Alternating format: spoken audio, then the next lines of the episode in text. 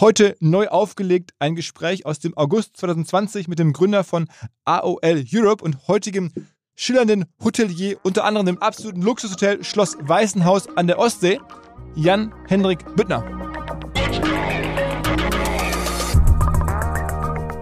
Für mich ist das auch nicht so dieses tägliche Geschäft immer wieder das gleiche. Ich brauche immer irgendwie einen neuen Anreiz, immer wieder, wieder was Neues zu machen. Also ich, um es zu vergleichen, sage ich mal, im Fußball, ich wäre eher Klinsmann als Löw, sage ich mal in dem Sinne. Ja, also Klinsmann geht einmal hin, macht mal, okay, was sind wir hier hinkriegen und dann, und Löw macht dann eben sozusagen 20 Jahre lang. Immer nochmal eine EM, nochmal eine WM und so weiter. Also für mich ist es dann irgendwo der Reiz dann weg.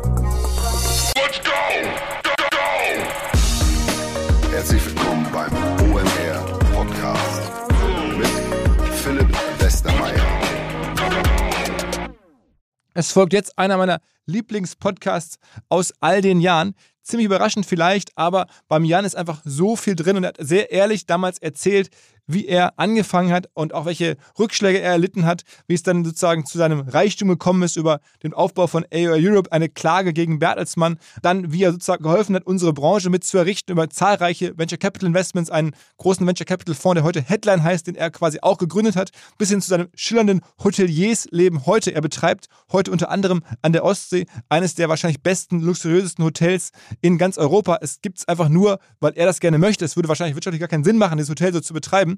Ich durfte trotzdem schon ein, zwei Mal da sein und es ist wirklich eines der besten Hotels, das ich je erlebt habe. Der Jan ist irgendwo ein positiv Verrückter und er zeigt es auch ganz offen und ehrlich, aber trotzdem wahnsinnig viel hinbekommen. Deswegen ein Podcast, der vielleicht inspiriert, der auf jeden Fall ein bisschen unsere Branche erklärt.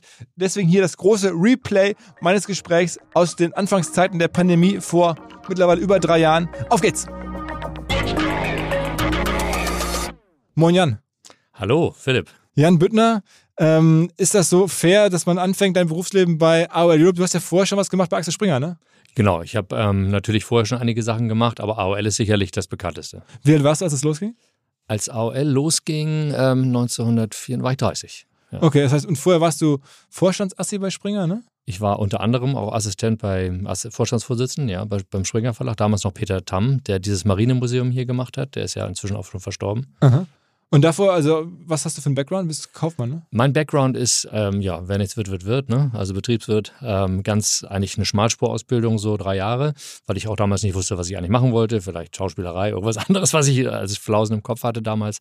Aber heute heißt diese ähm, Schule, hat, glaube ich, einen ganz hochtrabenden Namen, HSBA, Hanseatic School of Business Administration. Das hieß früher einfach nur Wirtschaftsakademie Hamburger Modell. Das habe ich hier in Hamburg gemacht, von 85 bis 88. Und du kommst eigentlich von der Ostsee?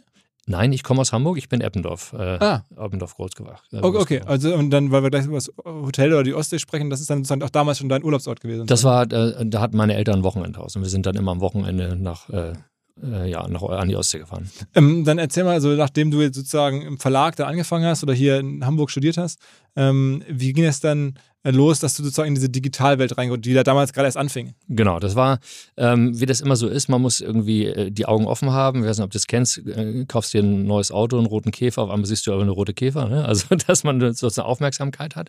Ähm, es fing für mich damals an mit einem sehr guten Freund, mit dem ich auch letztlich 30 Jahre fast alle Geschäfte zusammen gemacht habe, sind wir während der Ausbildung 86 auf einer neuen Messe gewesen. Das passt ja eigentlich ganz gut, du hast ja auch eine Messe, die damals äh, zum ersten Mal stattfand. Die hat, glaube ich, letztes Jahr zum letzten Mal stattgefunden, die CeBIT.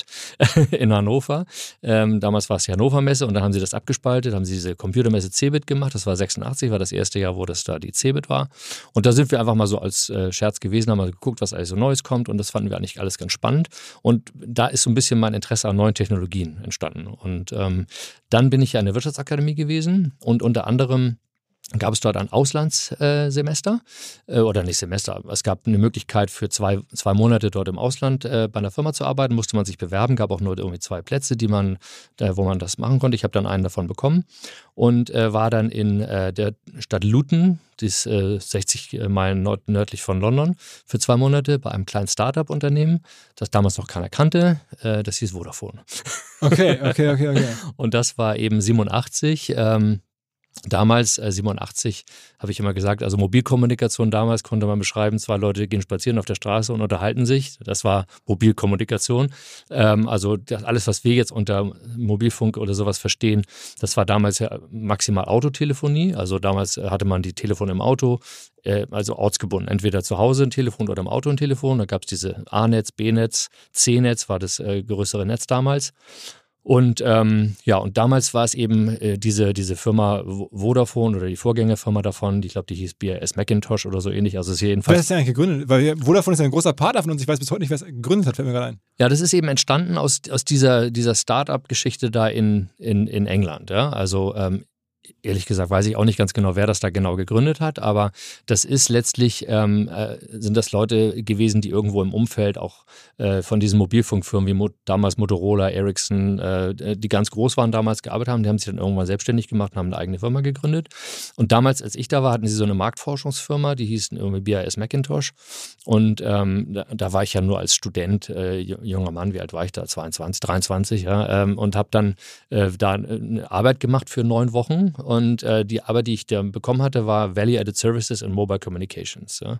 Und ähm, da wusste ich, also Value-Added Tax kannte ich ja, aber Value-Added Services kannte ich auch gar nicht. Und meine Aufgabe war es eigentlich, die ganzen Mobilfunkfirmen und Hersteller und Anbieter und Nokia, was alles so groß war, anzurufen, mit denen zu sprechen und zu fragen, was, was, kann man, was plant ihr denn noch mit Mobiltelefon zu machen, außer zu telefonieren? Ja, das war damals total schräg. Ja, telefonieren, klar, was sonst. Ne? Also heute ist ja das Feature, worauf die meisten, vor allem Frauen, verzichten können, das Telefonieren beim, beim Telefon, beim Mobiltelefon, äh, weil sie ansonsten alles andere machen. Aber damals war es eben so und dann äh, gab es ja eben diese äh, Subcarrier Message Systems, ja SMS, ja, SMS, die dann eigentlich nur für äh, Systeminformationen waren. Ne? Und dann haben sie gesagt, das SMS-Netzwerk, das kann man eigentlich nutzen, um auch Kurzmessages irgendwie abzuschicken und so weiter. Und äh, das waren so, so ein paar schräge Ideen. Ich habe diesen Report noch irgendwo rumliegen, den ich da gemacht habe. Eigentlich ganz lustig, wenn man das sich nochmal anguckt. Ähm, aber das war eben, wie gesagt, auch nur in, in der Ausbildung habe ich das gemacht, dann bin ich wieder zurückgegangen, habe hier meinen Industriekaufmann gemacht und mein Betriebswirt der Wirtschaftsakademie und habe dann im Springer Verlag angefangen zu arbeiten. Und äh, dann bin ich eben in der Beteiligungsabteilung gewesen, also M&A, Mergers and Acquisitions. Ja, damals, ähm, ich habe immer gesagt, M&A malen und ausschneiden hieß es. also als junger Mann sozusagen, wir hatten auch noch keine Computer. Wie gesagt, ich, manchmal fühle ich mich wie Opa erzählt vom Krieg. Ne? Weil ich sage, damals, ja, da gab es keine Mobiltelefone und da gab es keine Computer. Und also natürlich gab es Computer, aber das war irgendwie, keine Ahnung, Mainframe äh, in irgendeinem äh, System. Und man hat damals auch auf Schreibmaschinen mit Durchlasspapier geschrieben. Und es ist wirklich völlig irre, ja, wenn man sich das überlegt, wie lange das, wie wenig das eigentlich äh, her ist. Und ähm, dann war ich eben in dieser Beteiligungsabteilung und ähm, da hatte ich einen richtig guten Chef, also den, den einzigen Chef, den ich wirklich respektiert hatte in meinem ganzen Leben damals. Der war einfach, der hat mich immer machen lassen. Also der hat mir diese. Wer war das? Jürgen Langer hieß der Mann. Der war Direktor Beteiligung, Axel Springer Verlag. Und ähm, der hat ähm, immer so die Philosophie vertreten, also die, die, man muss lieber viele junge Löwen haben, die man am Stand zurückzählt, als, äh, als die äh, Hunde, die man zum Jagen tragen muss im Endeffekt. Ne? Und immer wenn ich eine Idee hatte, so, ja, mach mal, mach mal, mach mal. Und da hat mir auch gleich als erstes ein Riesengehalt, also damals für damalige Welt ein Riesengehalt gegeben für jemanden, der gerade mal Mitte 20 war und irgendwie so eine Schmalspurausbildung gemacht hatte, habe ich dann ungefähr das gleiche verdient wie jemand, der irgendwie zehn Jahre älter war und promoviert hatte, ja, und der mich da sagt, wieso, wieso habe ich den Doktortitel gemacht? So, ich weiß ich doch nicht, das ist, das ist ja keine Ahnung, ja. Ihr sagt, ja, sie machen eine gute Arbeit, ist wunderbar, kriegen sie auch das gleiche Geld. Und ähm, dann war es eben so, damals wollte der Axel Springer Verlag in Spanien eine Bildzeitung machen, unter dem Namen Claro. Und da war eigentlich die gesamte Beteiligungsabteilung ausgeflogen in Spanien. Und ich habe dann eben mal und Ausschneid immer so die spanischen Landkarten und wo die Distributionswege und so weiter hinkommen könnten und so. Und dann war ich eben alleine in dieser Beteiligungsabteilung und da kam ein Fax. Und ähm, dieses Fax war von einem kleinen Konsortium von äh, Schiersen, die man hatten. Das war so eine Investmentbank, American Express und äh, ich glaube Olivetti aus Italien. Und die haben gesagt, ja, wir suchen also Konsortialpartner, die in Deutschland sich äh, mit uns um die digitale Mobilfunklizenz bewerben, D2. Ja? Und, und da habe ich gesagt, hey, da weißt du doch was, ja. Ich Value Added Service in Mobile Communications, habe ich mich erinnert. Irgendwie zwei Jahre vorher war ich in England und so weiter, ja. Äh, die Fax nicht im Müll geschmissen, habe gesagt, da machen wir was draus. Dann habe ich meinen Chef angerufen in Spanien und er so, ja, machen wir, machen wir. Ist egal. Ich so, okay, alles klar. Darf nur kein Geld kosten. Ich so, okay, gut, bewerben wir uns natürlich. Ne? Naja, hat er noch ein paar Kontakte gehabt, irgendwie zur Bayerischen Hypobank und so weiter. Und haben wir dann ein Achterkonsortium zusammengebracht. Man musste damals, also heute werden ja diese Lizenzen versteigert für sehr viel Geld, Milliarden. Die erste Lizenz damals, die D2-Lizenz, die heute Vodafone ja ist, Ähm, die wurde damals noch ähm, vergeben äh, durch einen Prozess. Da musste ein sogenannter Lizenzantrag äh, geschrieben werden. Der musste 1000 Seiten haben und da gab es zehn Konsortien und angeblich ein Professorengremium sollte sich alle irgendwie zehnmal 1000 Seiten durchlesen und dann Schulnoten vergeben und sagen, der hat den besten Antrag. Zwinker. Natürlich wurde das Ding politisch vergeben im Endeffekt. Ähm, deshalb auch, äh, hat Mannesmann das ja damals bekommen, weil die in Nordrhein-Westfalen waren und damals war der ich glaube, der war Ministerpräsident, der Johannes Rau, der später auch Bundespräsident wurde, der hatte den meisten Muskel quasi politisch und der hat das Ding dann eben nach Düsseldorf geholt, eben zu Mannesmann und dann ist aus dem Röhrenkonzern eben, die haben ja ihr Business dann wegschmeißen können, weil sie gesagt haben, okay, ist viel besser, weil äh, Mobilfunk viel mehr Geld zu verdienen ist, ja, so wie Nokia ja auch. Nokia gibt es ja immer noch, ja? Ähm, weißt du, was die vorher gemacht haben? Gummistifte so. Genau, ja, ja. ja. Also genau, man, das Vodafone hat sozusagen vorher Röhren äh, gemacht, Stahlröhren und dann eben äh, Vodafone, da wurden sie ja dann an die, äh, an die, äh, also das D2 Mannesmann hieß es damals, wurde dann an Vodafone verkauft, die dann eben rüberkamen, immer größer wurden. Aber in den Anfängen damals war es jedenfalls so, da gab es eben fünf große Konsortien, die sich da beworben haben. Man musste dann nachweisen, dass man äh, Zugang zu, ich glaube, zwei Milliarden Mark oder irgendwas hat, also dass man das sozusagen stemmen kann, also theoretisch, ja, wenn man die Lizenz kriegt. Man musste Testzellen aufbauen, man musste ähm, eben alles Marketingkonzept schreiben. Und das hast du alles gemacht? Nein, nee, ich, ich habe also ich hab so nur koordiniert, ich hatte keine Ahnung. äh, nee, ich habe ich hab das einfach nur gesagt, okay, wir brauchen das Konsortium zusammen. Ich hatte ja immer meinen Chef sozusagen, äh, der, der mir alles abgesehnet hat, der eigentlich offiziell dafür stand, aber der irgendwie ansonsten in Spanien irgendwie diese spanische Bildzeitung irgendwie auf den Markt bringen wollte. Und äh, deshalb äh, habe ich das quasi dann in, in sagen wir haben da eine äh, Gesellschaft in München, glaube ich, gegründet. Ähm, damals, äh, weil wie gesagt, es darf kein Geld kosten, allein dieser Lizenzantrag selber hat ungefähr damals 10 Millionen Mark, also 5 Millionen Euro gekostet, den irgendwie erstellen zu müssen, also mit, mit, viel, viel Geld und es durfte ja kein Geld kosten. Deshalb hatten wir diese Idee, wir nehmen quasi von den acht Konsortialpartnern irgendwie das Geld ein, sozusagen in eine eigene Firma und so weiter und diese Firma macht es dann und dann springen ja sogar am Lizenzertragserstellung nochmal irgendwie eine halbe Million verdient oder sowas. Jedenfalls ist das wohl ganz gut geworden. Ähm, wir sind dann offiziell, äh, wie mein Chef damals sagte, ähm, äh, Second Winner ist immer First Loser. Ne? Also wir sind Zweiter geworden in diesem offiziellen Contest. Also nach dem. Und es war eben auch so, dass da das extrem politisch wurde. Also wenn du dir heute äh, nochmal Artikel anguckst von damals, das ging ganz groß durch die Presse, das, das ist die Lizenz zum Gelddrucken und so weiter und so fort. Stimmte ja letztlich auch, weil die ganzen Businesspläne, das ist also eines der wenigen Fälle, wo ich habe ja später sehr, sehr viele Businesspläne gesehen und auch äh, bewertet oder immer wieder nach unten korrigieren lassen müssen, auch von, äh, von Venture Capital Beteiligung. Eines der wenigen Fälle, wo, wo diese optimistisch dann Businesspläne immer noch wieder übertroffen wurden, naja, im Endeffekt. Ähm, und ähm, das E war eben 89 und das war eben die Lizenz zum Gelddrucken. Und dann gab es eben diese Geschichte, weil du hattest mich angesprochen auf den Vorstandsassistentenjob. Ja? Und ähm, das war eben so, dass ich ähm, das wurde damals sehr politisch und bevor das vergeben wurde, hatte jeder seine, seine Einfluss versucht geltend zu machen. Und damals hatten wir eben diesen Peter Tam, den Vorstandsvorsitzenden vom Springer Verlag. Und Springer Verlag war natürlich damals auch schon sehr, sehr einflussreich und groß und so weiter. Und da hatten wir irgendwann Besuch von Helmut Kohl, ja, Bundeskanzler und so. Und wie das immer so ist bei den Vorstands, wird dann so eine Agenda gemacht und so weiter. Und auf die, musste auf die Agenda auch Mobilfunk, ja, so. Und dann hieß es irgendwie, was ist das? Wer hat denn Ahnung? Und dann haben sie ganz tief in die Kiste gegriffen, Büttner rausgeholt nach dem Motto, okay, auf einmal stand ich da vor Peter Tam und Helmut Kohl und habe erzählt, warum der Springerverlag die Mobilfunklizenz kriegen sollte, so ungefähr. Und ähm, wie gesagt, wir haben es dann letztlich, äh, da der, der, der, der Vorstand fand mich irgendwie klasse, gesagt, die müssen wir sofort haben. Hier hol die mal gleich ins Vorstandssekretariat hier zum als Assistent. Ja. Und es war eine Riesenchance und Aufgabe sozusagen, weil ich der jüngste Assistent, den sie damals hatten, war irgendwie Mitte 30 und ich war Mitte 20, war ich irgendwie total irgendwie ja, und ich habe es dann aber abgelehnt, ja, weil ich gesagt hatte, nö, klar, ich bin davon ausgegangen, wir kriegen die Lizenz, ja, und mein Chef wird dann der, der Geschäftsführer von äh, Digitalix und wir machen Mobilfunkfirma und so weiter. Und alles um Gottes Willen, deine Karriere ist im Eimer, du hast das große Angebot abgelehnt und so weiter und so. Ähm, ja, wir kriegen die Lizenz nicht. Ich kriegte das Angebot nochmal. Und dann bin ich also ähm, dann äh, 90, 1990, 91 bin ich dann Assistent des Vorstandsvorsitzenden gewesen, mit zwei anderen Leuten noch, hatten so ein Büro und ich war dann eben zugeteilt für neue elektronische Medien und habe dann einen relativ, sag mal, sehr hoch angesehenen, aber für mich doch nicht passenden eineinhalb Jahre so einen Job gemacht, so im, im Anzug da hier zwischen Hamburg und Berlin hin und her fliegen und Protokolle schreiben. Also ich war damals auch dabei bei der Gründung von Sat1 und Gründung von Radio Hamburg und das war alles ganz lustig, diese Zeit damals. Und deshalb hieß, habe ich dem Bereich dann interaktive Medien genannt. So interaktive da war damals kein Verständnis. Damals habe ich der, der große RTL-Chef Helmut Thoma, den habe ich mal getroffen, der sagte dann, ja, ich interagiere höchstens in meinem Kühlschrank. das sieht man auch.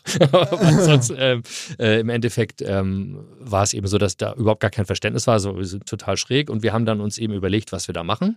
Und ich habe dann eben in dieser Abteilung interaktive Medien als erstes so einen Telefoninformationsservice quasi gemacht. Damals gab es von der Telekom so 090er Nummern, die vergeben wurden. Da konnte man auch Geld verdienen, indem man eben die Telekom äh, beteiligt mit 50 Prozent an den Dingen. 50 Prozent waren dann die Erlöse, die du selber haben konntest und du konntest alles machen. Natürlich, Springer konnte alles machen außer Porno. Also das sind natürlich die meisten, so Sex-Hotlines, also konntest du als Springer war nicht machen, aber wir haben dann äh, Fußball, Telefon, Bayern, München Phone, äh, Dortmund, Borussia Dortmund Phone, Horoskope und so weiter und so fort. Die Firma hieß dann Computel haben wir gegründet. Den wurde dann auch für was 100 Millionen, glaube ich, verkauft. Also die wurde ganz erfolgreich. Und aus der Geschichte ist dann die Idee entstanden, sagen wir, lass uns doch irgendwie einen eigenen Multimedia-Online-Service basteln. Und das ist dann äh, das Ding gewesen, wo ich dann selber meine eigene Gesellschaft gemacht habe. Da habe ich Geschäftsführung dann genommen, habe insgesamt 30 Mitarbeiter gehabt und habe da gesagt, okay, ähm, 50 Prozent Axel Springer, 50 Prozent Deutsche Telekom. Das ist so, ne? dann kannst du sozusagen relativ gut machen, was du willst, weil im Endeffekt hast du nicht sozusagen einen direkten Chef, sondern du hast zwei Gesellschafter und kannst so ein bisschen dein eigenes Ding machen. Und da habe ich dann äh, wirklich was Eigenes entwickelt, was ganz toll ist, ja. Okay, aber das war dann immer noch nicht AOL, ne? Das war dann immer noch. Genau, das war, das war damals, ja, wie gesagt, es war damals, muss man sich äh, vorstellen, also wenn man sich in die Zeit zurückversetzt, wir reden von 1992.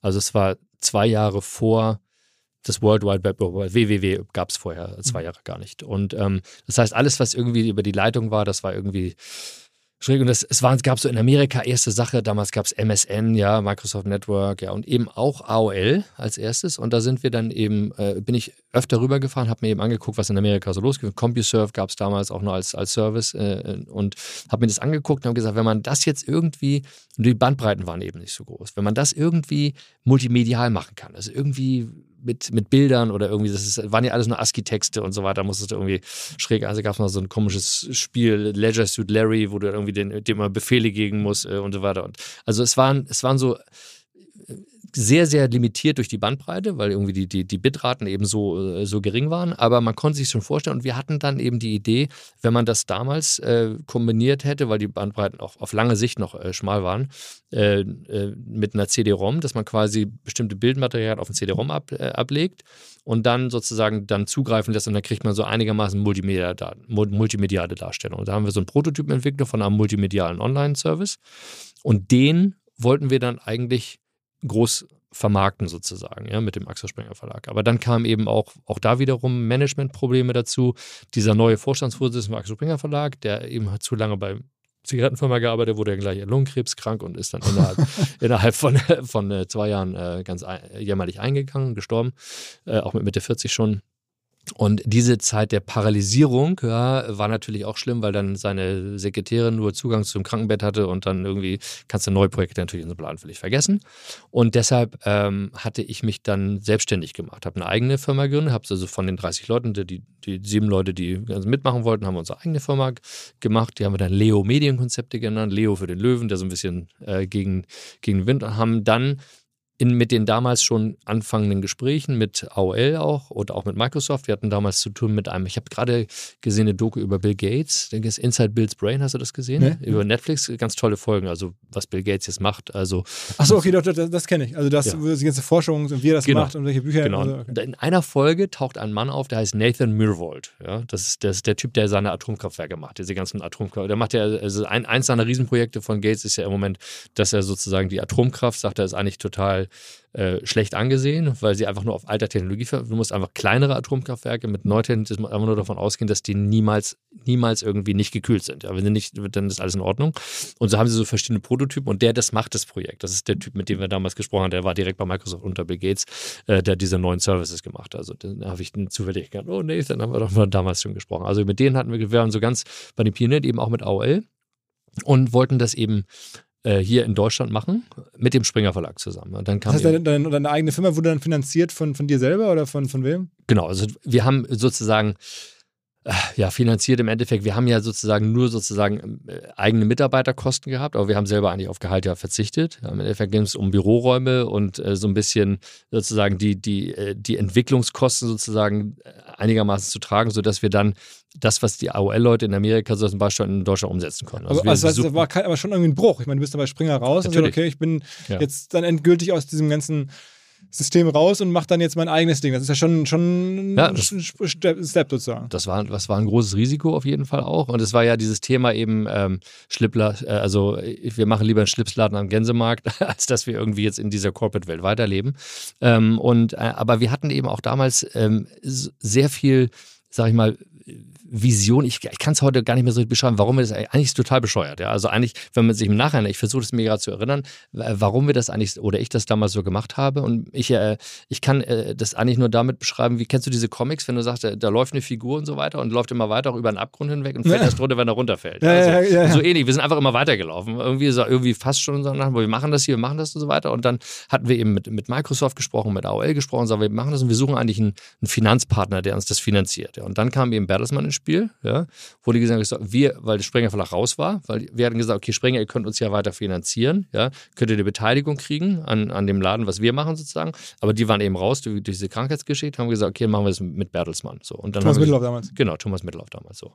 Da haben wir gesagt, wir suchen sozusagen jemanden, der an die Stelle von Axel Springer, Springer geht und haben dann Bertelsmann als Finanzpartner genommen. Und dann habe ich, haben wir uns sehr schnell ähm, von Microsoft umgeswitcht auf AOL und haben dann dieses AOL ähm, die Verhandlung, die habe ich dann letztlich ja äh, geführt, zwischen Bertelsmann und AOL. Das ist okay, AOL gibt es Geld, ähm, AOL die Technologie und das Ganze basiert auf unserem Team hier in, in, in Hamburg. Ja. So, und deshalb ist Hamburg, ist, äh, Hamburg auch die äh, Gründungsstadt gewesen von AOL Europa. Dann haben wir hier die Gesellschaft gegründet und aus meiner Gesellschaft Leo äh, Medienkonzepte wurde dann AOL Deutschland. Und dann haben wir noch eine AOL Frankreich gegründet, AOL England und Europa Holding dazu. Und dann war das aber, sagen wir mal, bis zu dem Moment, wo es dann irgendwann verkauft wurde. Ähm, wie groß? Also ähm, wie groß kann man sich vorstellen? Also äh, es wurde, also ich habe ja diese Firma geleitet, also ich operativ habe ich AOL Deutschland geleitet, also die deutsche Gesellschaft. Und ich hatte dann äh, nach zwei Jahren hatten wir, glaube ich, 300 Mitarbeiter in dem Dreh. Also das waren 100 Mitarbeiter sozusagen hier im, im äh, in Hamburg und dann gab es nochmal so 50 äh, Mitarbeiter, die irgendwie in Saarbrücken waren im Callcenter und dann gab es noch ein irisches Callcenter, wo auch noch Leute waren. Das war da viel eben Kunden. Es ging hauptsächlich um Subscription Service, das heißt, es ging einmal um Direktmarketing, also Leute, die sozusagen das nach Hause und dann mussten die irgendwie angeleitet werden und mussten die am Telefon irgendwie sehen, dass sie da irgendwie online kommen. Okay. Und dann bist du irgendwann raus aus der Sache? Ja, da war es dann so, ähm, dass, ähm, wie gesagt, von meinem Ursprungsansatz, ich mache einen Multimedia-Service, was Neues und so weiter, ist es natürlich ein bisschen dann eher in so eine Vertriebsschiene reingelaufen. Ja?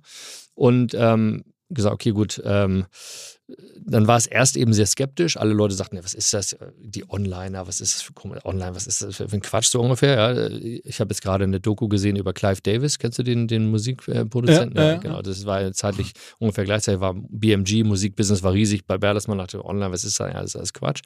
Und ähm, irgendwann kam der, der Chef von Mittelhoff, also der Marc Wössner, der Vorstandsvorsitzende von Bertelsmann, kam dann irgendwann immer hier zu unseren, unseren Räumen und dann klatschte er so gegen eine Säule. Das ist ja eine richtige Firma hier. Und dann war mir klar, wieso die Denke weil in Gütersloh war, nach dem Motto, das sind irgendwelche Freaks, keine Ahnung, was ist eine richtige Firma.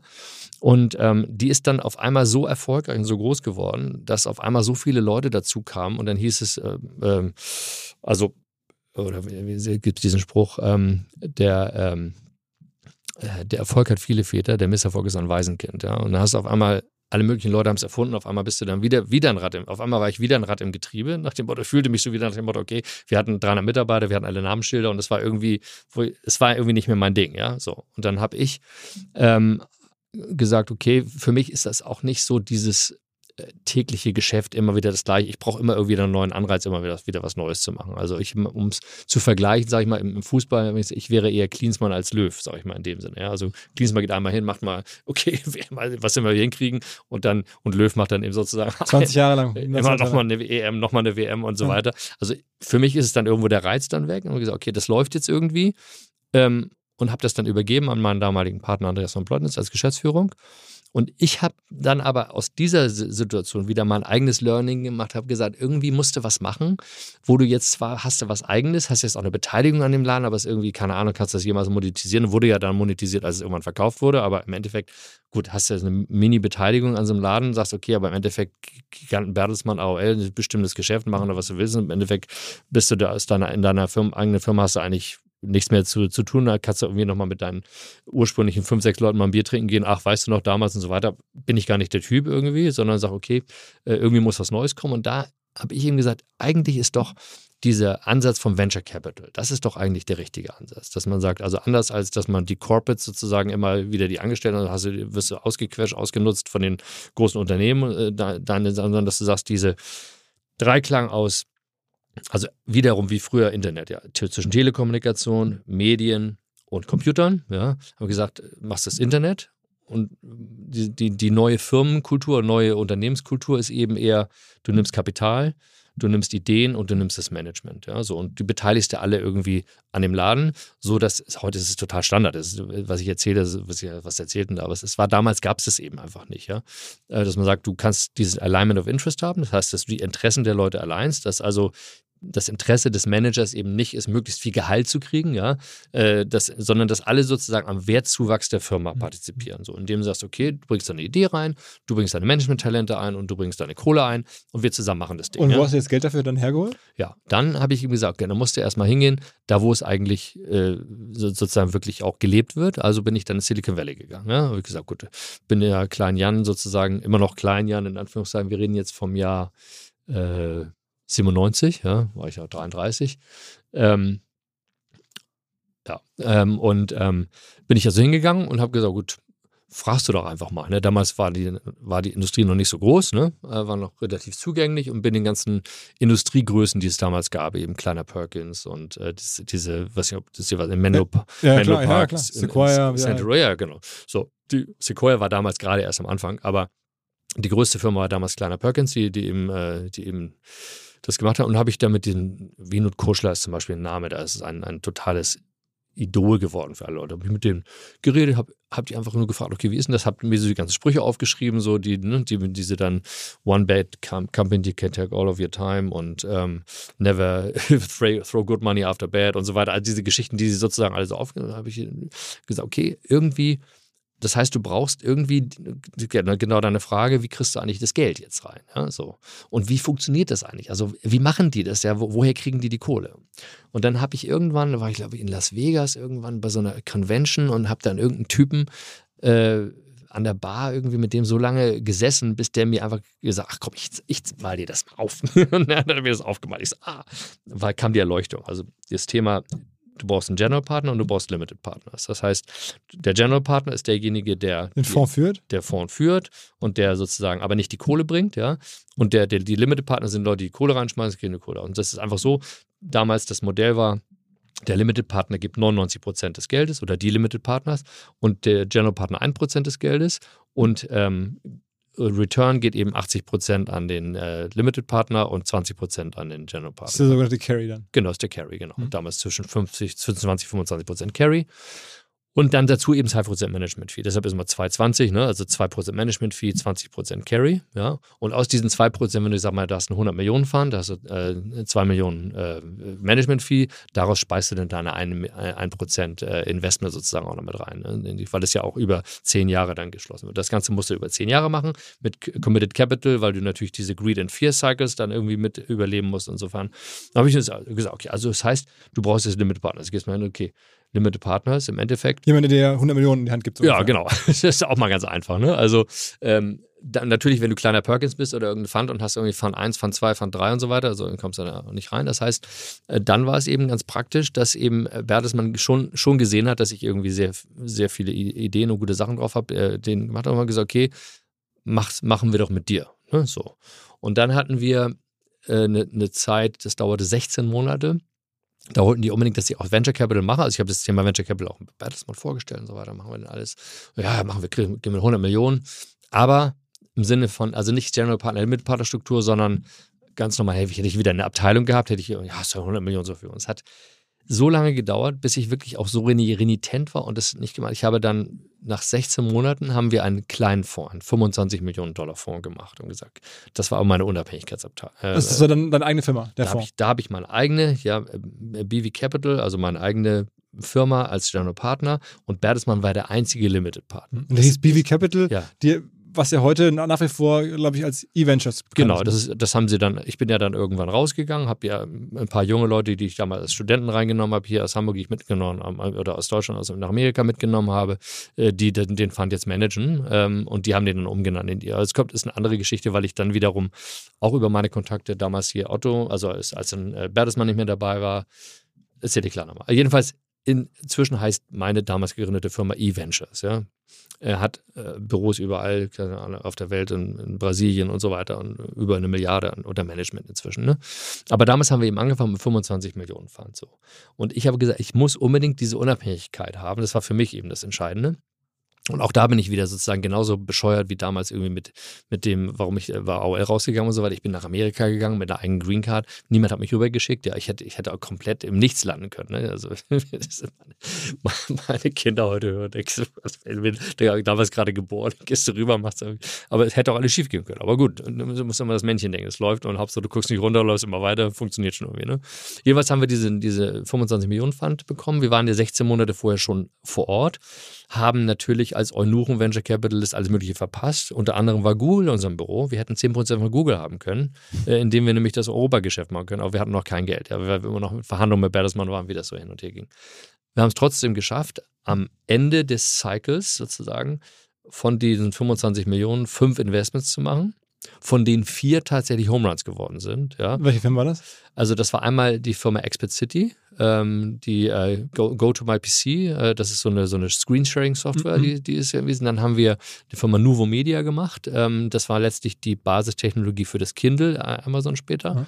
Und ähm, der Gründer Martin Eberhardt hat dann mit dem Exit, den er gemacht hat, Tesla gegründet und ist dann wiederum von Elon Musk raus, rausdilutet worden, aber das ist sozusagen die Firma. Und dann, ich habe den Namen schon wieder vergessen, aber es waren jedenfalls damals so auch sehr, sehr große Erfolge. So große Erfolge, dass, dass wir gleich erstmal von Bertelsmann 50 Millionen hinterhergekippt bekommen haben, ja. Auch gleich größeren Fund machen können. Ja. Dann kommt das Timing-Thema. Dann hatten wir sozusagen, dann war ja die große Internetblase geplatzt irgendwann, ne? So. Ähm, beziehungsweise das weiß man später. Also wir hatten jedenfalls diese von den die ersten fünf Investments gemacht, davon vier wirklich Home Runs. Ach ja, E-Groups war das noch. Das war E-Groups war noch diese also was, was heute Facebook wäre oder sowas. Ne? Also es war von Yahoo gekauft worden. Yahoo Groups kennst du vielleicht? Mhm. Das, äh, das, ist daraus geworden. Ne? Also E-Groups das sind immer so kleine Firmen, die sowas machen. Ist. Heute ist es natürlich viel riesiger. Machst du einen scheiß TikTok und dann kauft Microsoft das für 100 Milliarden, keine Ahnung. Ja. Aber das war ja damals andere Dimensionen, aber damals auch schon für uns große Dimensionen. Also der Wert von diesen 25 Millionen war vielleicht 300. Ja? Im Endeffekt Faktor 10 plus. Ja? Äh, nur, nur durch diese vier, vier Firmen. Das, weil die fünfte war eine Abschreibung, das war weg. So, haben wir noch, noch mal sieben Firmen gemacht mit den 50 Millionen. Ne? Fast forward, alle sieben Abschreibungen. Alles in den Müll. das ist wirklich. Ähm, aber so ist es eben Venture Capital. Hast du, Gesamtfund hast du zwölf Investments, vier Top. Eigentlich hast du nur ein oder zwei Home Runs. Hast du vier Home Runs und acht Abschreibungen. Ja? Hast du den Fund irgendwie auf drei, 300 Millionen, was auch immer, das hast du insgesamt 75 Millionen reingebracht. Wunderbar, ja. Und das heißt, du hast aber dann ein bisschen ruhigere Jahre verbracht, sozusagen, dann in, der, in dieser Krisenzeit. Es war natürlich die Zeit, ähm, auf der einen Seite ruhigere Jahre, auf der anderen Seite war es die Zeit, wo ich ja diesen Prozess gegen Bertelsmann geführt habe. Genau, das wollte ich gerade fragen. Also dann war irgendwann war dann, während du schon weg warst, genau. wurde dann AOL Europe von AOL Mutter gekauft. Für wie viel? Also es war ja für, die haben äh, Bertelsmann 10 Milliarden Dollar äh, be bekommen dafür, ja, für den Anteil, wo 75 Millionen einmal gezahlt wurde. Und, ja. und okay, und das, das, war dann schon zu Zeiten, wo dann Mittelhoff auch Vorstandschef war. Genau. Und dann hast du gesagt, Moment mal, das, die Firma habe ich da mal gegründet, ich will da noch was von haben. Ja, so einfach war es nicht. Es war schon so, dass ich ja auch ähm, einen äh, Vertrag hatte mit Bertelsmann, wo, wo auch ganz klar schriftlich äh, festgehalten wurde, dass wir eine Firma gründen äh, und dass ich dann mit, an, an dieser Firma, die dann gegründet wird, meine Minderheitsbeteiligung bekomme. Ja? Weil wir noch nicht genau wussten, was wird das. Ja, mit AOL, Microsoft, was auch immer gesagt, komm erstmal. Und ich war ja immer so, okay, ich fange erstmal an zu arbeiten. So. Und dann wurde das sozusagen immer und ich habe dann gesagt, auch als in dem Prozess, als ich dann rausging, als ich dann sagte, okay, ich will jetzt sozusagen was anderes machen und so weiter, was ist meine Beteiligung? Äh, und, und Mittel immer, nein, das ist noch nicht erfolgreich und irgendwann, wir können das doch gar nicht bewerten und so weiter und so. Ja, also war immer, ich wurde immer vertröstet, ne? aber es war, das Thema war eigentlich immer da. Alle paar Monate war ich wieder im Büro oder hin und her, ja, ja, nee und so weiter und so. Und dann war ich eben schon mit anderen Themen beschäftigt, im Jahr 2000, glaube Februar 2000, las ich in der Presse, Anteilverkauf für 10 Milliarden. Ich so, habe ich ihn angerufen, Thomas, ich glaube, jetzt kann man es doch bewerten. Eigentlich schon, ne? so, ja, ja, ja, komm mal nach Gütersloh und so weiter. Dann war ich dann da. Und da war er so ganz auf, äh, ich habe ihn ja nach 20 Jahren jetzt wieder getroffen, jetzt gerade im Bootshaus. Ah, hat er mir erzählt, hat er mir erzählt. Ich, hat er dir erzählt? Ja, wir haben also den nächsten Großprojekt vor. Ah, lustig. Erzählt dir gleich. Lustig, ja, das ist, genau. Jedenfalls, jedenfalls ähm, äh, habe ich, äh, hab, hab ich ihn ja da im Büro getroffen und dann hat er, das hat er mir übrigens auch bestätigt, dass er, auch, er hat mir noch bei den äh, hat er gesagt, ja, nee, ich bin jetzt Vorstandschef und so weiter und das sieht ja aus wie ein Freundschafts... Also wenn du meinst, du hast irgendwie dann einen Punkt, da musst du äh, vor Gericht gehen, musst du uns verklagen. Sag ich, ist das dein Ernst? Sag ich, ja, was musst du machen? So, so, sag ich. Hat mir letztes Jahr nochmal bestätigt, ich habe dich dazu gebracht, äh, zu, vor Gericht zu gehen. Sag, ich bin gar nicht der Kläger, ich bin gar nicht der Typ, der irgendwie großartig irgendwie, ich sage mal, whatever, aber ich gesagt, gut. Dann habe ich, ich jetzt. ja, ja. Ich, ja, ja, klar, ich jetzt war, es war eher so, dass ich sage, wow, die wollen mir da echt, ich gesagt, du, ich kann dir, du, ich kann dir einen Bonus geben von einer halben Million. Ne? Sag ich, das kann ich ja nicht mal zählen in Prozent, in Promille, ja, was das ist, ja. Ich, von 10 Milliarden, ja. ja. Gib mir irgendwas, was, wo ich zumindest das Gefühl habe, nicht verarscht worden zu sein. Also, ich habe das alles auf meiner Basis aufgebaut. So, wie ist es dann weitergelaufen? Wir hatten einen, einen Anwalt in San Francisco, der unsere Venture Deals gemacht hat. Das war ein Deutscher, der aber in einer äh, amerikanischen Riesenkanzlei gesessen hat. Klaus Burmeister. Mit Klaus saßen wir da beim Essen zusammen und so weiter, habe ich dann meine Geschichte erzählt. Und Klaus so, zeig mir doch mal, was du hast. Ne? Ich so, okay, gut. Dann sind meine Aktenordner hier rübergeschoben. Zwei Wochen später ruft er mich an und sagt, du, ich, ich würde das machen für dich. Sag ich, echt? Sag, okay, ja. Bitte, ja. Ja, Klar, ja, ja mach, mach doch mal. Also kostet nicht, ich, ich nehme aber äh, Retainer, also 20, 30 Prozent oder was auch immer, ne? Was da rauskommt, kriege ich dann, ne? Ich, okay, geht los, ne? So. Dann, dann hörte ich neun Monate gar nichts, ja. So, der hat dann. Ganz ja, da warst du frustriert. Ich meine, du hast da 10 Milliarden gehen und du hörst dann neun Monate lang nichts. Da ja. warst du trotzdem ruhig geblieben und gesagt, okay, jetzt scheint so zu sein, als wenn ich nichts abbekomme und, und Nein, ich, also ich, ich lasse sowas nicht auf mir ruhen. Ne? Also ich hatte ja gesagt, okay, wir machen das so. Und Klaus, äh, Klaus Burmeister hat jeweils das vorbereitet alles. Ne? So, und das war, aber sein, sein Ansatz war auch, wenn du, also Mittelhoff zum Beispiel, ne? Thomas, bin ja per Du mit ihm, Thomas mit Mittelhoff, war ich ja äh, jetzt, wie gesagt, letztes Jahr im Bootshaus Essen. Und ähm, dann hat er gesagt, ja, ich finde es ja also total verständlich. Was ich, was ich dir echt übel nehme, ist, dass du mich persönlich verklagt hast. Ne? Sag ich, das muss ich doch. Wenn ich, wenn ich jetzt, und das war ja auch Klaus Burmeisters äh, wenn ich einen Dinosaurier hauen will, dann kann ich nicht ihn pieksen und weglaufen, dann muss ich ihn einmal an der richtigen Stelle richtig treffen. Ja, so. Und das haben wir natürlich nochmal vorbereitet. Das, wir mussten natürlich alles dafür sorgen, dass wir das Forum in Amerika haben, dass Middelhoff persönlich involviert ist, dass er persönlich die Klage zugestellt kriegt. Er wurde ja persönlich gesurft, so wie in, wie in so einem Film, ne? You're served. Hat er jetzt, ja, also es, es, es, gibt demnächst ein, ein Doku-Projekt mit Thomas Middelhoff. Ach was. Ähm, und äh, das haben wir vor kurzem äh, Dreh, aber ich verrate es hier schon mal im Podcast, eigentlich soll es eine Überraschung sein ähm, über, über sein Leben. Ähm, wir machen zum ersten Mal eine OMR-Doku und ähm, da hat er dann mir vier Stunden lang auch alles erzählt. Und da habe ich natürlich auch danach gefragt. Ja, und er hat es ja. mir genauso erzählt, ja, wie ihm das zugestellt wurde. Und genau. Peninsula. Wie er, wie er, genau, total baff war, äh, dass er das bekam und dann auch sauer war, dass es ihr persönlich drin genau. war. Und sagte, oh Mist, ey, jetzt hier will jemand Milliarden von mir haben. Genau, genau, genau. genau. Und dann da der, der Process-Server, der war, der hat bei Starbucks gegenüber am Peninsula gewartet. Wir haben da stundenlang gewartet, bis er dann eincheckte irgendwann.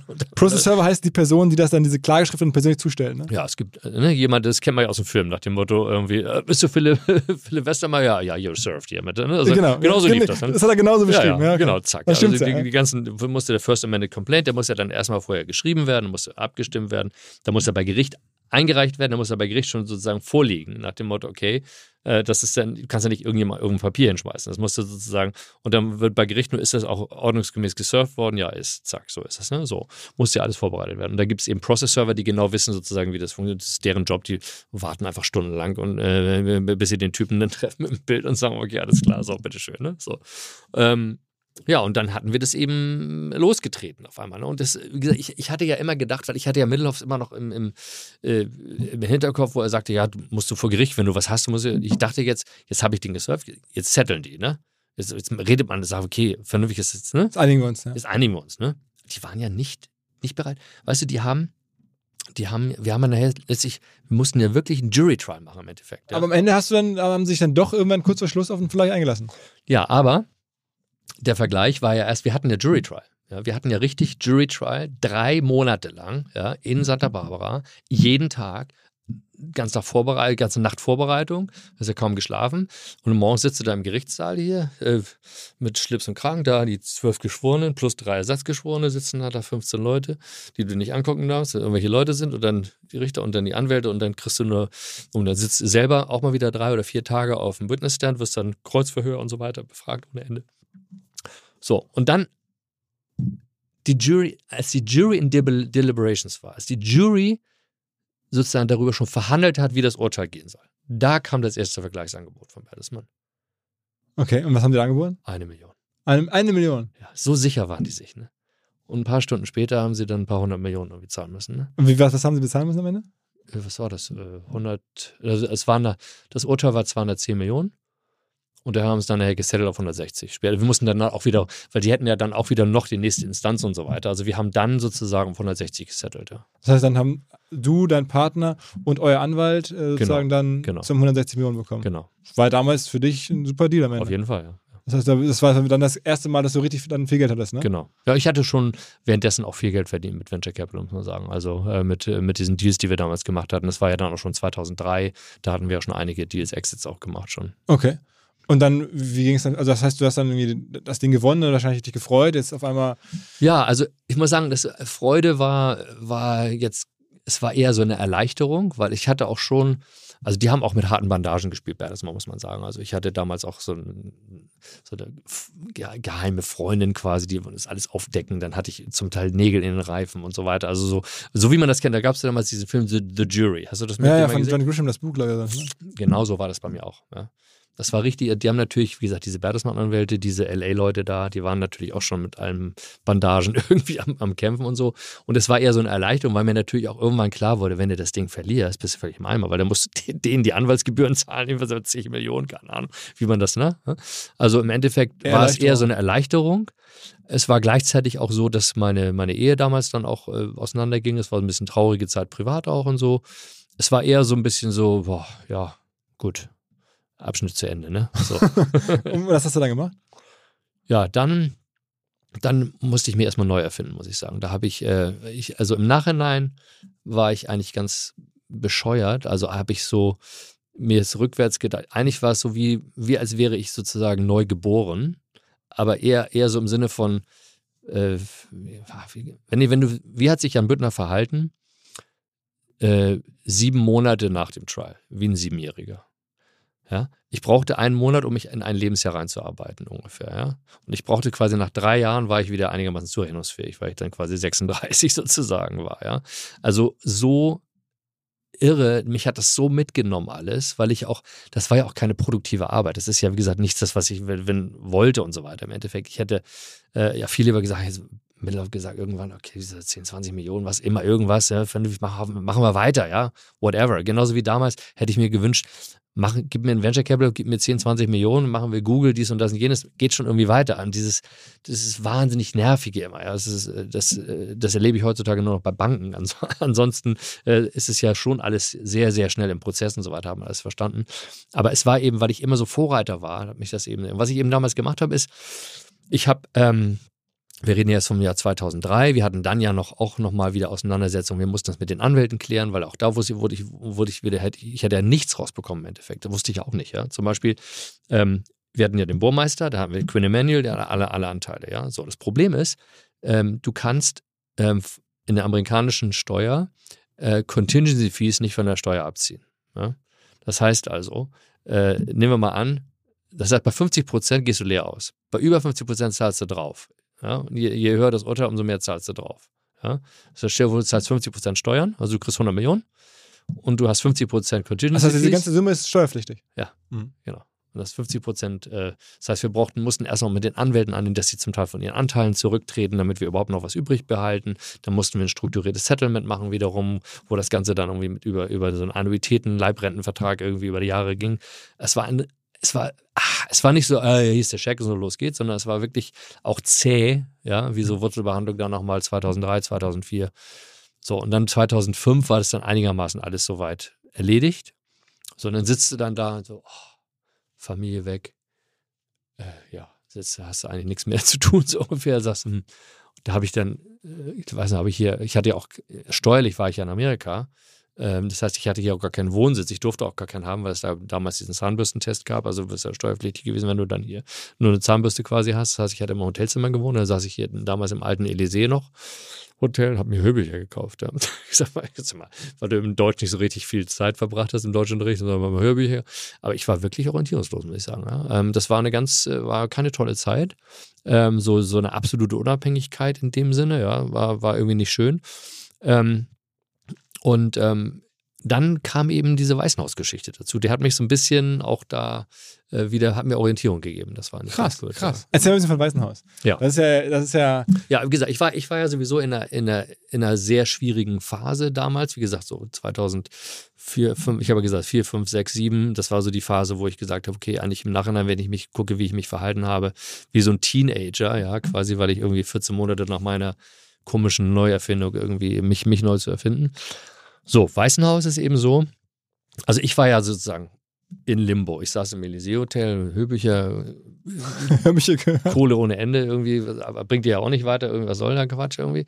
Ähm, und, und wie gesagt, das Venture Capital Geschäft an sich ist eben auch ja, ein seelenloses Geschäft im Endeffekt. Weil wenn du Gründer bist und wenn du was machst, also wenn ich dich höre, was du erzählst mit Fernsehturm und dies und das ist einfach geil. Das, also, wie gesagt, da habe ich Bock mitzumachen. Also, also Venture Capital ist ja einfach so, wenn du das Venture Capital Geschäft richtig gut machen willst, dann versuchst du einzusteigen bei einem Deal. Und in dem Moment, wo du unterschrieben hast bei Philipp und sagst, das Geld, musst du dir heute überlegen, wie komme ich da morgen zum Dreifachen wieder raus. Ja?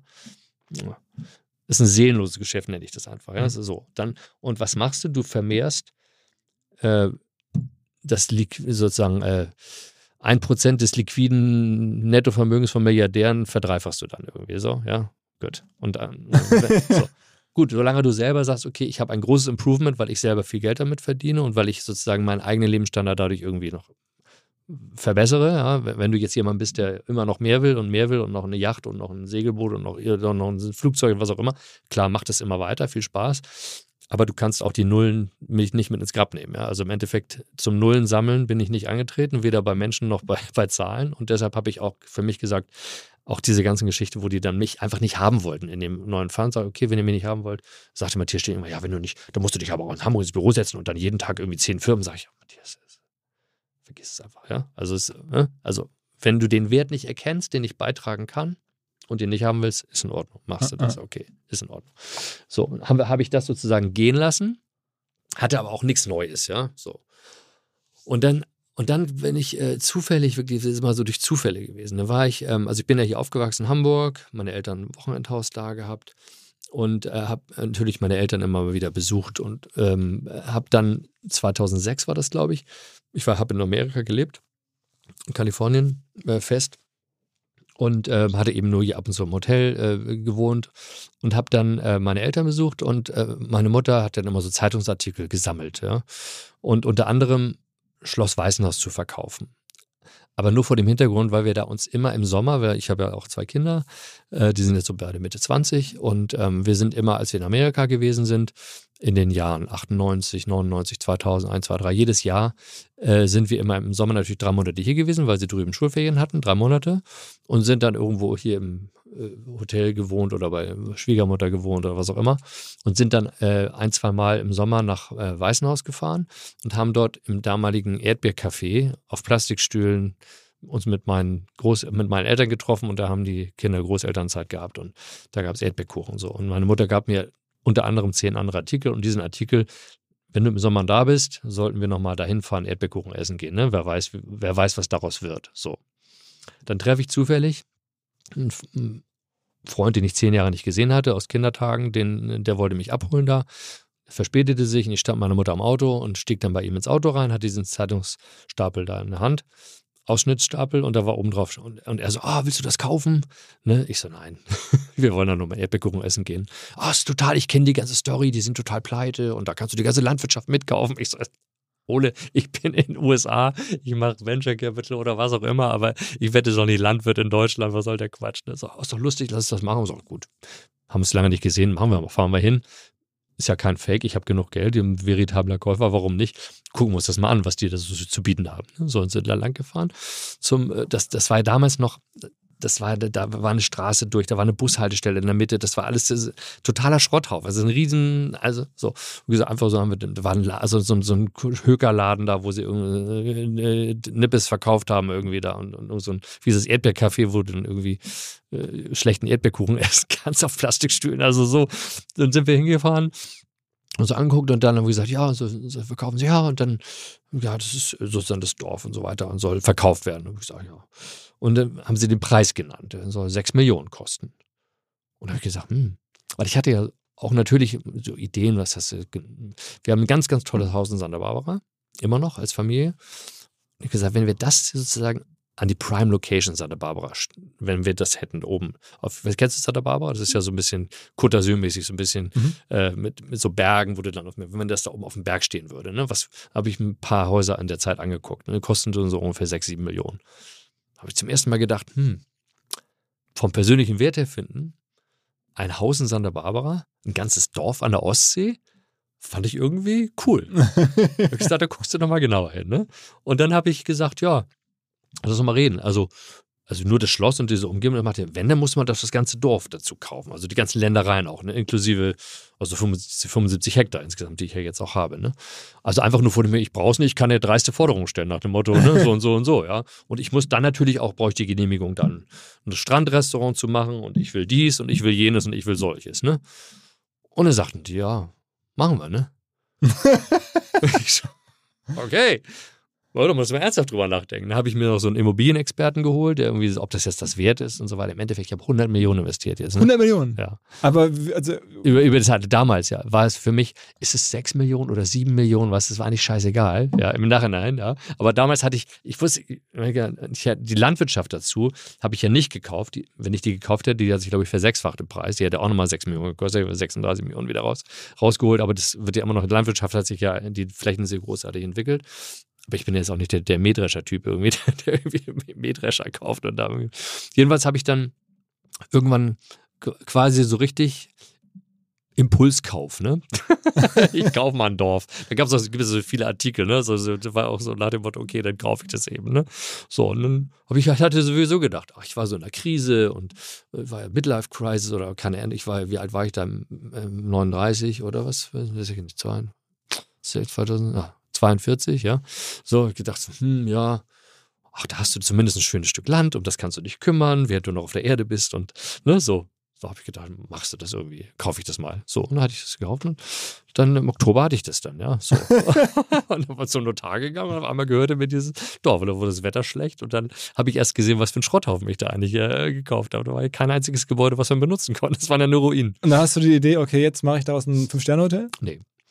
Ich hatte gar keine Idee. Ich hatte ähm, gedacht, jetzt hast du dieses Dorf und ähm, ich habe erstmal gedacht, ich mache erstmal das, was die gemacht haben, ja kann ja nicht so verkehrt sein. Also zwölf Angestellte, zwei Bäcker, zwei Kellner, zwei Gärtner und äh, eine Controllerin, die nicht zählen kann und einen spielsüchtigen Koch und einen alkoholsüchtigen Kellner und so weiter. Und die waren dann irgendwie sechs Tage die Woche, hatten nichts zu tun und am, am, einem guten Sonntag irgendwie waren 500 Leute im Erdbeercafé und Erdbeerkuchen gegessen und alle Leute, ja, da verdient sich eine goldene Nase mit den Erdbeerkuchen und so weiter. Und und im Endeffekt habe ich ein Jahr das so betrieben, hat mich ungefähr 250.000 Euro Operations gekostet, also Verlust. Wie gesagt, das ist es irgendwie nicht. Ne? Und dann kommt so der Perfektionist wie Jan Büttner hoch und sagt, irgendwie musst du da was Schönes draus machen. Also erst habe ich gedacht, also ich weiß noch nicht, was ich daraus mache. Also auf jeden Fall ein Bekannter von mir ist auch der Stefan Aust, ne? der hier jetzt von ähm, äh, Spiegel. Spiegel, ja, ja, der ist inzwischen ja bei der Welt oder sowas. Ne? Ja, ja. Der war ja auch ein paar Mal da. Also. Und dann sagte er zu mir neulich mal, warum hast du das nicht für dich genutzt und mit Pferden und Familie? Sag ich, Stefan, ich bin genau das Gegenteil. Ich bin nicht der Typ, der irgendwie mit Pferden und sozusagen eigener Familie ein Schloss bewohnt mit dem Dorf und so weiter. Ich wollte das irgendwie nutzbar machen, aber ich wusste noch nicht wie. Ich habe gesagt, ich, auf jeden Fall muss ich erstmal zusammenfassen. Das sind ja 40, 40 Gebäudeteile, habe ich erstmal gesagt, machen wir erstmal Infrastruktur. Ja? Habe ich erstmal alles aufreißen lassen. 10 Millionen unterirdisch vergraben letztlich, also 11 Kilometer Leitung und Rohre verlegt, eigene Kanalisation, eigene Fernwärme, also in, in, interne Fernwärme gelegt, äh, Elektrokabel, Glasfaser, also alle Gebäude miteinander vernetzt sozusagen. Ja. Ein Riesenprojekt, Tiefbauprojekt, haben sich alle riesig gefreut. Mit der Tiefbauerin bin ich immer noch am, am, am Arbeiten, ganz tolles Projekt, äh, Projekte immer noch weiter. Dann wird es, und da hatte ich das Glück, also es stellen sich ja manchmal so komische Sachen auch wieder als Glücksumschrift, bei dir bestimmt auch, wenn du sagst, wie, wie kommst du jetzt zum Fernsehturm, ja? ja? Also so, ne? wie du sagst, okay, zum Beispiel waren, da waren nämlich die beiden Winter, die beiden Jahre, wo ich Tiefbau machen wollte. Das waren die seit langem härtesten Winter überhaupt. Ich weiß nicht, ob du dich erinnerst, es muss ungefähr 2007, 2008 Ja, da gewesen meine sein. gefroren, ja, ich weiß. Da waren zwei Winter hintereinander, jeweils sechs Meter hoch oder Meter hoch Schnee, sechs Monate lang. Und in der Mitte war ein August, der komplett verregnet war. Also von 18 Monaten konnte man 13 nicht arbeiten. Bis hin dazu, dass zwölf Monate davon die Maschinen, die wir schon da an, angemietet hatten, eingeschneit waren. Die waren in Meter hoch Schnee, sah man gar nicht mehr. Das heißt, wir konnten nicht arbeiten. Und da habe ich dann mit meiner damaligen Freundin die Welt bereist. So, oh, guckst du mal rum. Und da habe ich mich inspirieren lassen. Und da habe ich gedacht, Mensch, eigentlich so ein, ich gesagt, so ein Ressort und so weiter. Insgesamt gesagt, ja.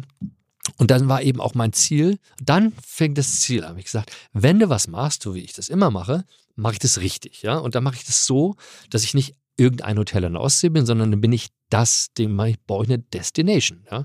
Und dann ist es nämlich so, dass die Leute sich nicht entscheiden, gehe ich, ich gehe an die Ostsee, gehe ich da oder da oder dahin. Nein, ich will nach Weißenhaus, so wie das heute ist. Ja? Ich baue die Destination. Das heißt also, ich muss es so perfekt bauen, dass ich, dass die Zimmerpreise prohibitiv werden können. Ja? Dass ich sagen kann, okay, ja, nicht nach dem Motto, äh, wir würden, wann haben Sie denn Platz für uns, wann können wir kommen? So, wir sind inzwischen schon an der Position. Glücklicherweise heute sind wir tatsächlich da gelandet. Aber es war natürlich damals auch mit den äh, gar nicht absehbar. Und habe dann gesagt, gut, ich mache es also alles perfekt. Das heißt, ich muss jetzt erstmal richtig in Qualität investieren. Habe dann wiederum an meine anderen Firmen gedacht, an Firmen, die wirklich auch sehr, sehr gut, äh, sehr, sehr performt haben. Also ich habe ja äh, das Glück gehabt, den Jeff Bezos mal kennenzulernen, persönlich, der übrigens am selben Tag geboren ist wie ich. Das fand ich dann 10.964, also genau mein Geburtstag. Wann, wann, wann war das? Wann hast du kennengelernt? Das war eben in der Zeit, als ich für Bertelsmann diese äh, Deals gemacht, gemachte, während wir über dieses Venture Capital verhandelten. Da wollte Bertelsmann so Books online machen. Ah ja, auch für Mit- Mittellauf damals. Genau, ja, okay. alles, ja, genau. Was ist hängen geblieben von dem Bezos-Treffen? Vom Bezos ist hängen geblieben, dass ähm, ähm, der ähm, äh, wie der sein Business angefangen hat. Also ich habe ihn ja erlebt, äh, wann war das, 97, da war er ja schon zwei, drei Jahre dabei äh, in seiner Firma. Und ähm, ich weiß nicht, ob du weißt, wie er die Firma angefangen hat. Ja? Äh, er hat ja, er war ja so ein Consultant, irgend so ein Mhm. Boston Consulting Ja, ja. oder sowas ähnliches. Und seine Frau hat ja ein Buch geschrieben. Und das wollte aber keiner haben, das Buch. Und dann haben die sich da hingesetzt und gesagt, okay, wie wäre es denn, wenn wir sozusagen ähm, einfach mal das damals aufkommende Internet nehmen und wir machen sozusagen eine Liste von den Top 100 Büchern und da schmeißen wir dein Buch mit rein. Ja? So, und dann verkaufen wir das mal so mit. So.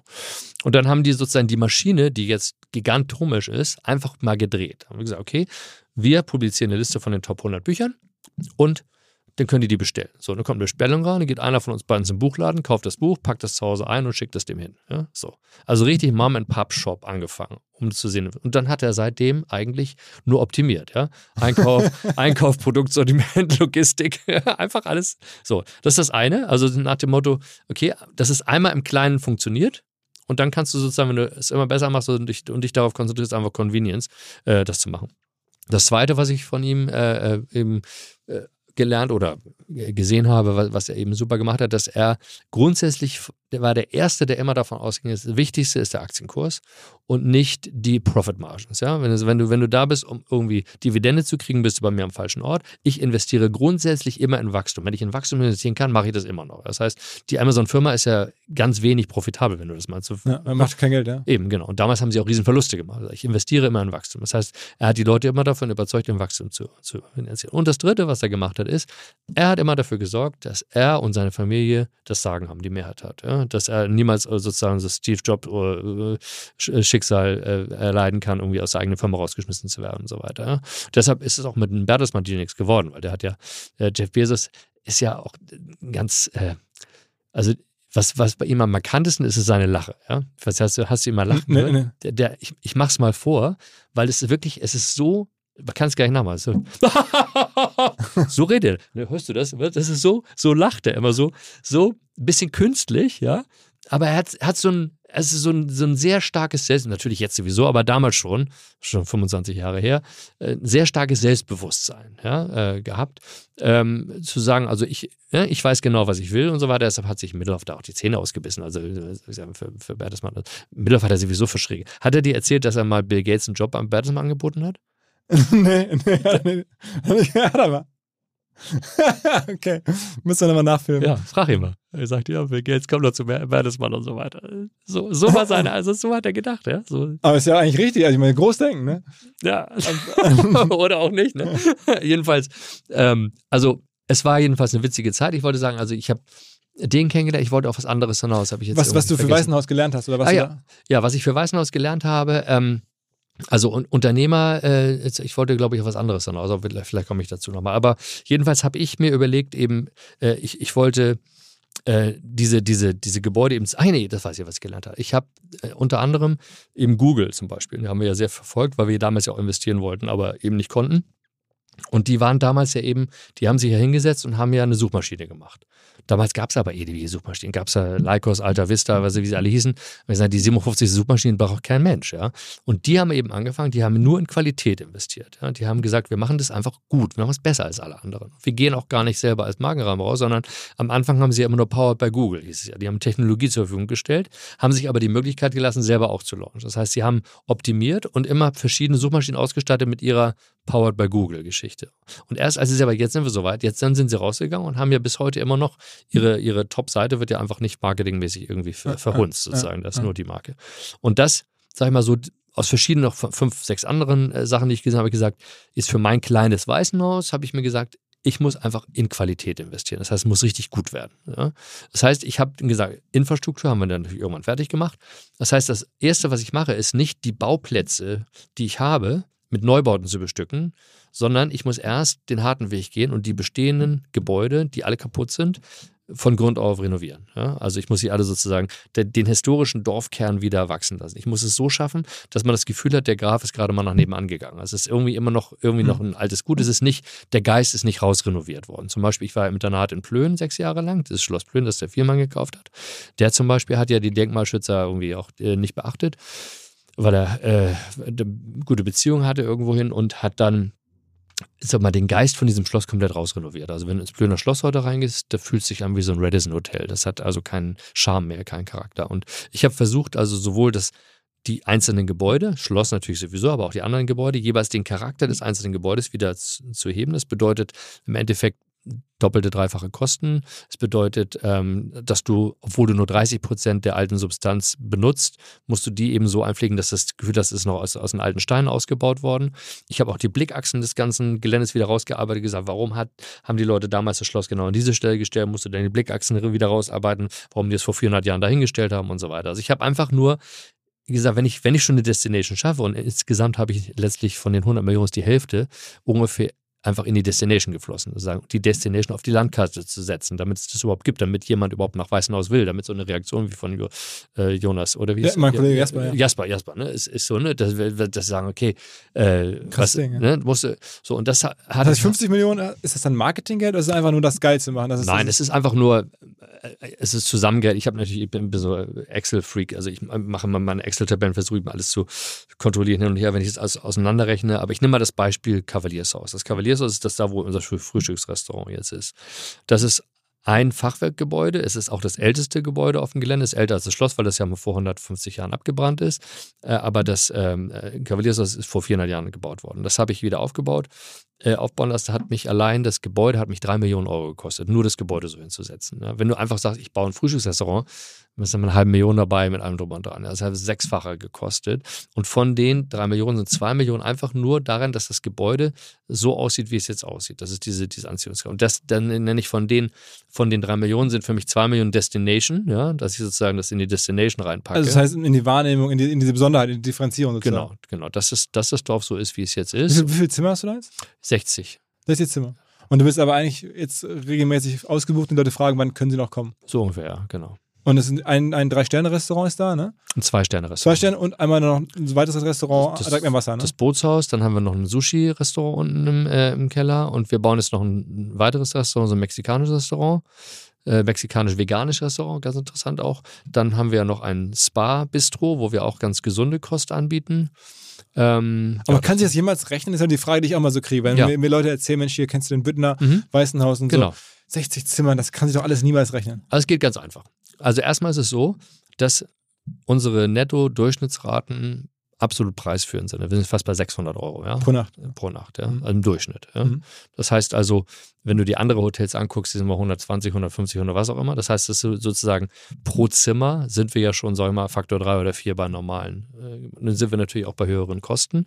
Äh, aber wir bauen, bauen jetzt zum Beispiel Zimmer, die bieten wir an für 16, 18, 2000, 2500 Euro pro Nacht an. Das sind große, große Einheiten. Wenn ich Zimmer, ich habe ja nicht ein Zimmer, eine Einheit zum Beispiel hat manchmal 130 Quadratmeter, ja, mit, mit drei Schlafzimmern und so weiter und so was. Eigene Villen, die dann sozusagen dann benutzt werden können, ähm, die natürlich auch dann den Preis haben. Und das sind sozusagen die Einheiten, aber im Sinne von Betten habe ich eben nur die 60 mal 2, ja, 120 plus vielleicht mal ein paar Kinder dazu, bis 140 Personen können maximal sozusagen da, in, wenn es alles ausgelastet ist. Und ist der Treiber dann auch 75 Hektar. Aber das, okay, aber dann, dann ist es da trotzdem höhere Preise, verstehe ich. Ähm, dann gibt es wahrscheinlich Corporate Events, die bei dir stattfinden und die dann teuer sind, ne? Gab es auch, aber die haben wir jetzt natürlich zu Corona-Zeiten gar nicht mehr. Mhm. Und ähm, äh, jetzt haben wir die komplett ersetzen können durch Individualgeschäft und wir sind auch da, wo wir immer hin wollten, weil Corporate-Geschäft äh, ist gar nicht unser Ziel gewesen und rechnet sich auch nicht so gut wie, wie das Individualgeschäft. Also es ist schon das, aber ich will dir kurz erklären, wie das sich rechnet. Ja?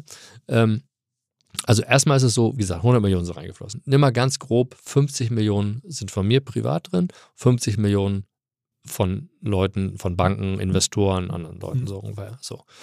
Jetzt, es rechnet sich eigentlich auch nur für jemanden wie mich oder für mich in dem Sinne. Ja? Weil ich gehe einfach hin und sage, okay, ich habe ja damals diese ganze.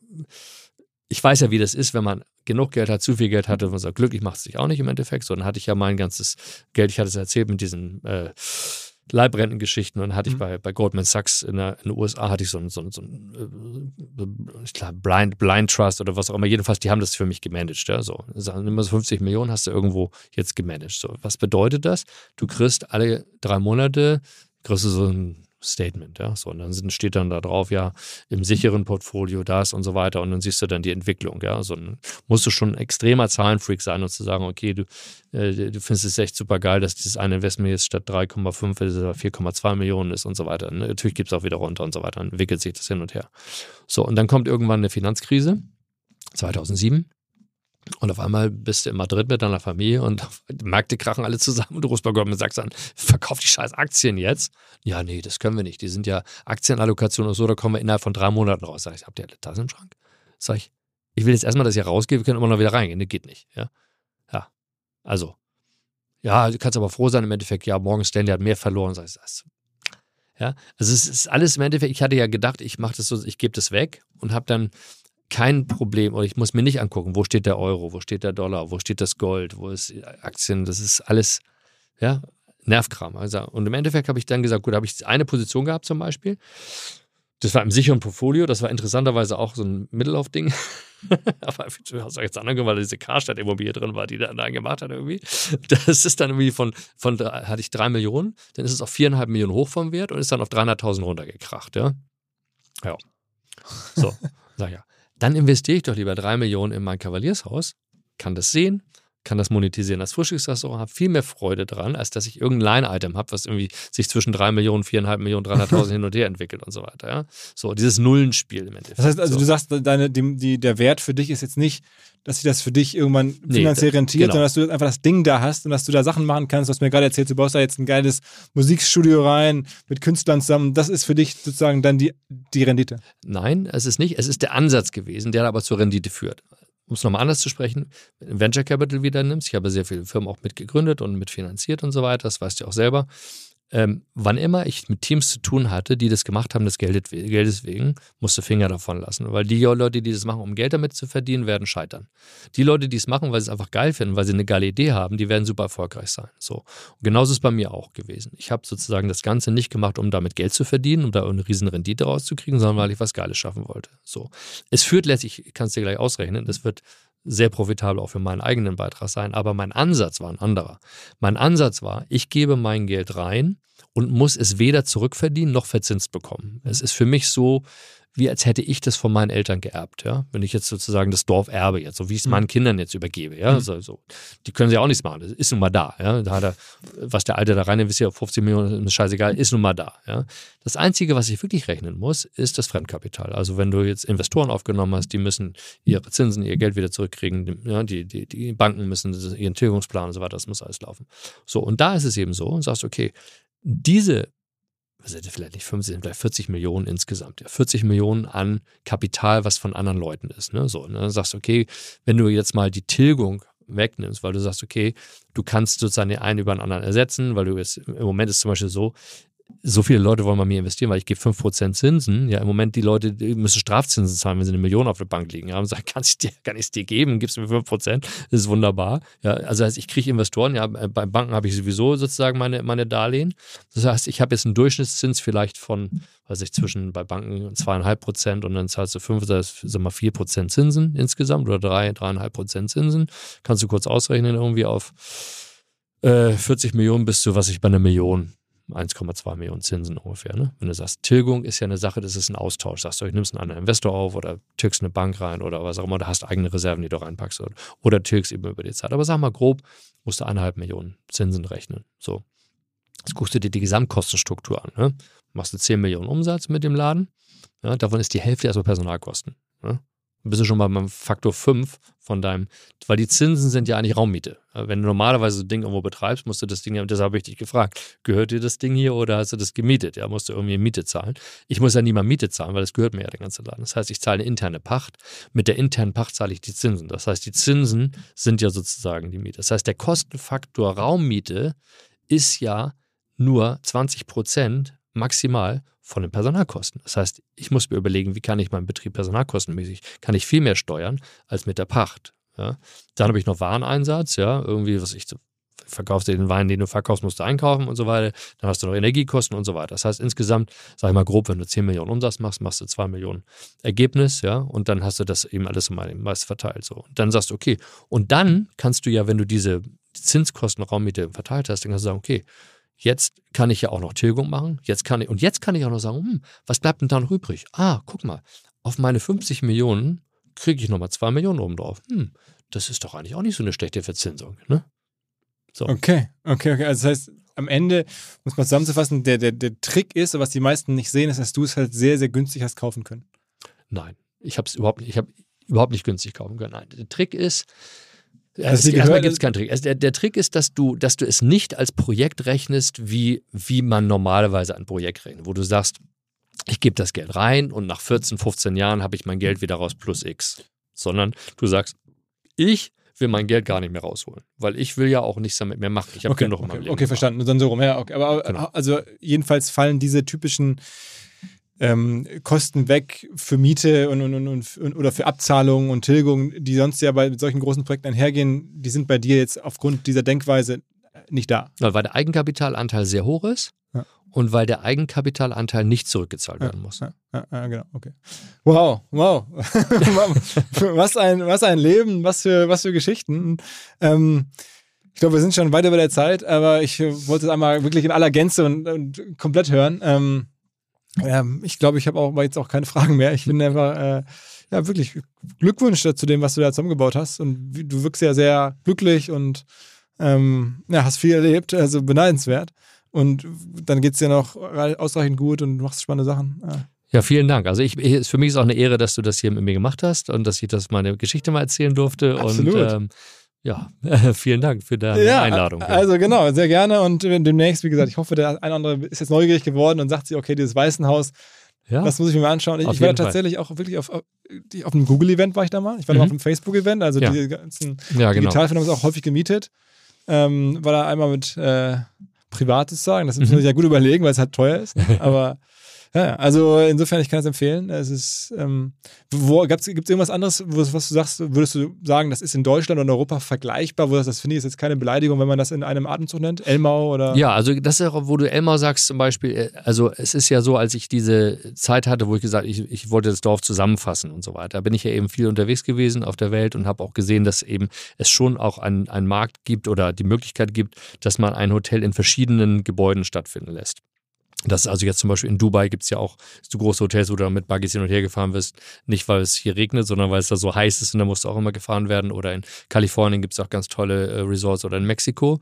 Ähm, und ähm, aber insbesondere, was ich ja auch sagte, dass ich versuchte, eine Destination zu machen mit prohibitiven Preisen, sagen, dass man dahin wollte, das hat Elmore natürlich auch geschafft. Ist das denn das die einzige in Deutschland, wo du das ist so? Ich würde sagen, ja. Also es gibt äh, auch von wenn du dir jetzt anguckst, unseren Markt und so weiter, da ist äh, von der Bewertung, da gibt es Elmau im Süden und uns im Norden und da gibt es erstmal danach gar und nichts. Viele kennen ja auch Heiligendamm, aber das ist nicht so. Ja, Heiligendamm hat natürlich eine ganz andere Geschichte. Ähm, da bin ich auch oft mit verglichen worden, weil das natürlich auch an der Ostsee liegt. Aber die haben ihre ganz eigenen Probleme äh, gehabt. Die sind ja auch irgendwann insolvent gegangen und ähm, haben sich an eine andere Zielgruppe gewendet. Ähm, das ist ja jetzt aus der Insolvenzmasse, glaube ich, gekauft worden von jemand anderem, der da was anderes draus macht. Aber so genau verfolge ich es nicht. Aber von der Zielgruppe und von der Preisführung, wir sehen auch immer wieder Gäste, die bei uns sind und dann wieder woanders hingehen, die wollen dann immer wieder zu uns, weil wir natürlich auch eine einzigartige Servicepersonal haben und wir haben eben den Vorteil, dass wir eben nicht so viele, ich glaube, Heiligen haben glaube ich 200 Zimmer oder sowas, äh, dass wir, dass wir eben nur diese 60 Einheiten haben und dass dadurch das Ganze trotzdem auf einem abgeschlossenen 75 Hektar Gelände ist. Das heißt, jeder Gast sein eigener Hektar in dem Sinne, das, das ist eigentlich unschlagbar. Und auch bei Elmau, die sind natürlich auf der einen Seite auch äh, so sehr luxusmäßig unterwegs aber die äh, haben ja auch nicht diesen Dorfcharakter sozusagen und die haben nicht die Ostsee, aber dafür haben sie die Berge. Also ich würde eher sagen, wie gesagt, wenn man Elmau ist, ist, ist im Süden sozusagen das, was wir im Norden sind, aber Heiligendamm würde ich jetzt von der Zielgruppe her eher, glaube ich, nicht mit uns vergleichen. Die sind auch sehr auf Familien eingestellt. Wir sind da eher so auf ähm, Paare. Wir haben natürlich auch immer so Kinder, aber wir haben versucht, dies so zu, zu begrenzen, dass wir sagen, wir nehmen maximal so 10, 15 Kinder an einer Zeit, auch damit auch die Leute, die dir wirklich 1000 Euro die Nacht zahlen, äh, ne, ich habe selber ja kleine Kinder gehabt, also dann sagst du, irgendwann bist du durch damit und dann sollen die dann ihren Kindertisch dann lieber woanders haben, als bei mir nebenan. Okay, okay, alles klar. Jan, vielen Dank. Ja, danke dir. Jo, ciao, ciao. Dieser Podcast wird produziert von Podstars bei OMR.